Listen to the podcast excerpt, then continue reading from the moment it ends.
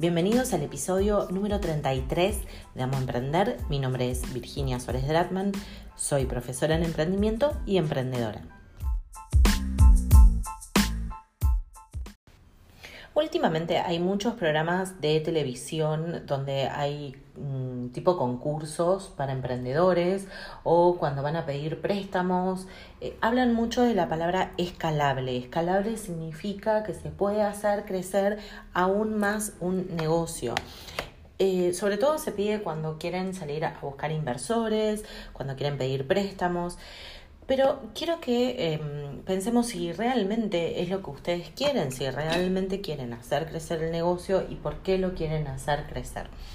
La razón principal en el cual se pregunta si un negocio es escalable es para saber hasta dónde puede escalar el negocio, es decir, si tiene chances de crecer. No es necesario que realmente el negocio que ustedes tengan tenga que ser escalable. A lo mejor en la situación que está actualmente es la correcta y puede ser que haya algún crecimiento económico, pero no necesita, eh, no es necesario que lo conviertan en franquicia o que tenga un crecimiento mundial, etcétera es mejor tener negocios grandiosos antes que tener negocios grandes.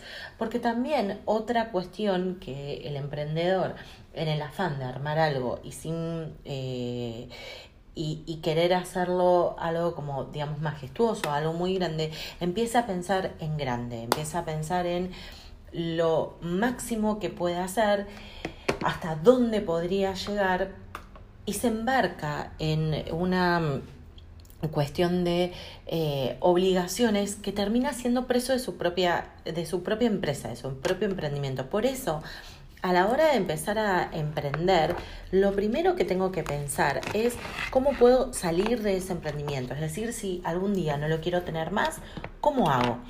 A veces es un poco feo porque la, realidad es que cuando uno empieza a emprender lo hace con un poco, eh, como decirlo, románticamente. Es como cuando ustedes empiezan una pareja, cuando la inician no están pensando en separarse, cuando inician una familia tampoco están pensando en qué podría pasar si se separan, pero la realidad es que son cosas que suceden y que habría que tenerlas en cuenta eh, para estar preparado en el caso en que ocurran. Decir, bueno, si me separo, que cómo va a ser la educación de nuestros hijos, estamos de acuerdo, etcétera.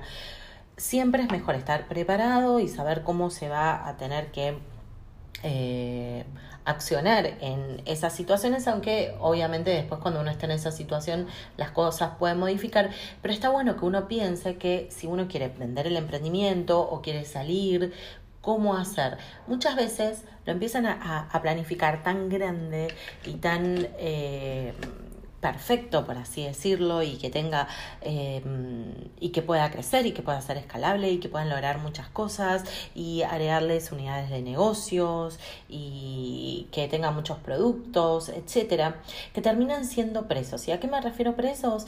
Tienen que estar continuamente eh, pendientes del emprendimiento para que funcione. Entonces terminan siendo presos y muchos de los cuales eligieron emprender para salir de, de, un trabajo porque se sentían esclavizados, terminan estando más esclavizados, o sea, es como que son autoesclavos, ustedes mismos se esclavizan. A mí me pasó, lo digo por, por experiencia, y la verdad es que me costó bastante el poder despegarme. Está bien que empecé eh, como autoemprendedora, realmente era un autoempleo, siempre con ganas de, con esa idea de, escalarlo. Pero en un momento en donde iba a un club de emprendedores y donde hablábamos del tema de, de que sea escalable, de que sea internacionalizable, etcétera, eh, llegué a pensar en franquicias, en un montón de cosas que dije, a ver, esto es lo que yo quiero, yo realmente quiero eh, ir a la bolsa, realmente quiero pedir dinero, realmente quiero tener otros jefes, porque también pasa eso, cuando ustedes salen a pedir inversores, a pedir plata, están, eh, terminan teniendo otros dueños con ustedes. No es que la plata se la regalan, la plata hay que devolverla y a veces las tasas no son las más eh, rentables o las mejores. Em, entonces a veces es mejor crecer poco pero que el negocio termine siendo ustedes, salvo que sea un negocio muy, muy grande, un negocio eh, que sea disruptivo, que no exista y que realmente tengan eh, muchas chances de crecer y que no lo puedan hacer sin dinero. Entonces que ahí tengan que salir a buscar inversores y que realmente pueda ser un negocio que sea escalable. Como por ejemplo pensemos en, en Uber, que puede ser internacionalizable y que hoy está pensando en el transporte aéreo. O sea, no es que solamente transporta personas, transporta comidas, es otro tipo de servicio y sí es a gran escala. Pero realmente es lo que ustedes quieren, porque también hay otra cosa, cuando ustedes se dedican a, y ya lo he hablado acá, cuando ustedes se dedican a servicios, el hecho de crecer hace que ustedes pierdan la, el control sobre la calidad de ese servicio. Entonces, es mejor tener un negocio chico, un, pero que sea grandioso. En vez de grande, grandioso. Hay un libro que habla sobre eso, creo que se llama Small Giants, ahora no, no lo recuerdo, es un libro que tiene unos añitos. Y y otra cosa, hay que ser también coherente con lo que uno quiere. ¿Realmente querés un negocio grande? ¿Realmente querés tener muchos empleados? ¿Realmente querés tener muchos, em, muchos puntos de venta? Es una elección. Nadie dice que un emprendedor tiene que ser un creador de un unicornio. Un emprendedor tiene que hacer lo que quiere. Entonces, si encima saliste a un trabajo para emprender y terminaste siendo preso de un trabajo, de un emprendimiento, porque lo quisiste hacer gigante y tenés ahora un montón de obligaciones y no sabes cómo salir mm, y cómo independizarte de tu propio emprendimiento, entonces ahí hay otro problema pensar hasta dónde realmente quieren escalar, porque también ese es otro tema, dicen que sea escalable. Bueno, escalable hasta dónde. Cuando ustedes quieren escalar, ustedes eligen qué monte escalar. Si quieren llegar a la cima, ok, es un objetivo, pero una cosa es decir, quiero subir el Uritorco y otra cosa es quiero escalar el Himalaya. Entonces también tener en claro hasta dónde quieren crecer. Porque el tema de saber hacia dónde quieren crecer es también el plan de trabajo y el camino que van a seguir para saber a dónde quieren ir. Después, si en el camino ven que es muy lejos, que se pusieron una, una cima muy alta y no la quieren llegar, está bien es una elección que ustedes hacen y no que termine siendo porque presentaron un plan de negocios y porque lo tienen que respetar porque pidieron un préstamo o porque consiguieron inversores y terminan haciendo algo que ustedes no quieren.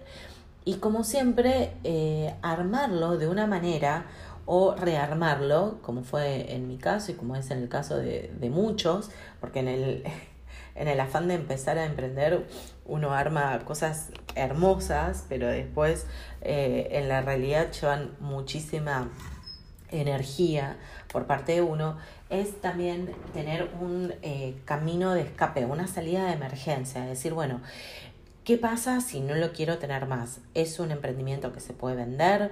¿Es un emprendimiento que puede funcionar eh, solo. También hay que tener en cuenta en que hay mucha gente que le gusta ser un operador, o sea, que le gusta estar en el día a día del emprendimiento, apagando fuegos, en, en la microgerencia, pero son elecciones y lo que tienen que ver es qué es lo que ustedes quieren hoy, que quizá mañana no sean eso, quizá mañana decían que sí, que quieren escalar el negocio, que quieren crecer o no, que llegaron hasta este lugar y está bien, no es necesario franquiciar el negocio, no es necesario exportar, no es necesario nada. Pueden tener un, em, un emprendimiento muy chiquito y ser súper exitoso. Y también con la parte económica.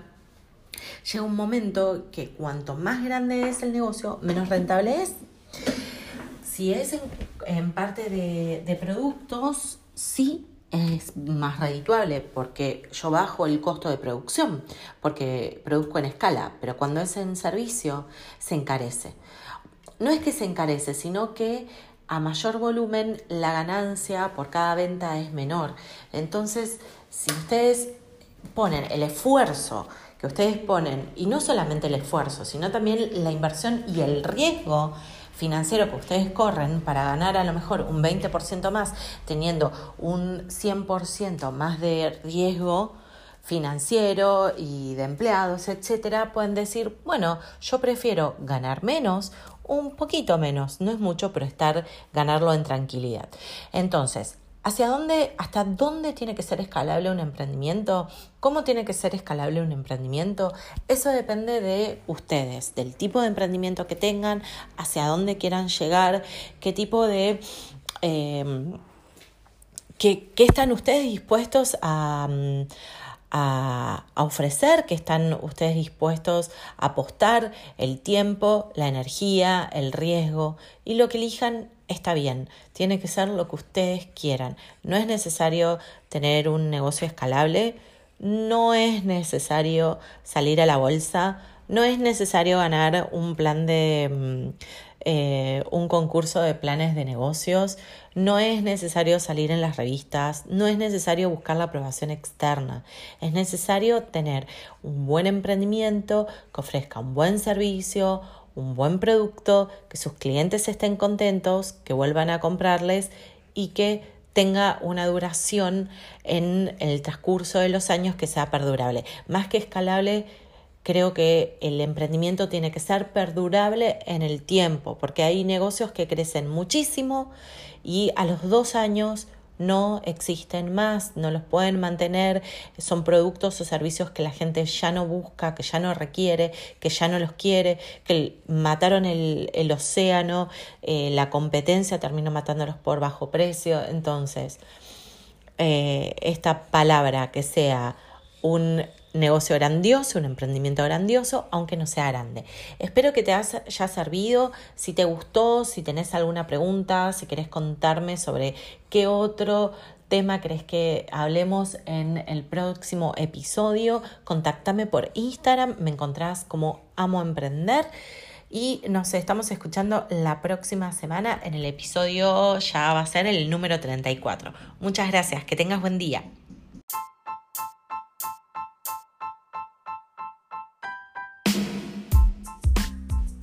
Si te gustó este episodio, no te olvides de rankearlo en iTunes, en podcast o en la aplicación que uses para escucharlo. Y si no sabes cómo hacerlo, puedes enviarme un email a info.amoemprender.com con tu feedback.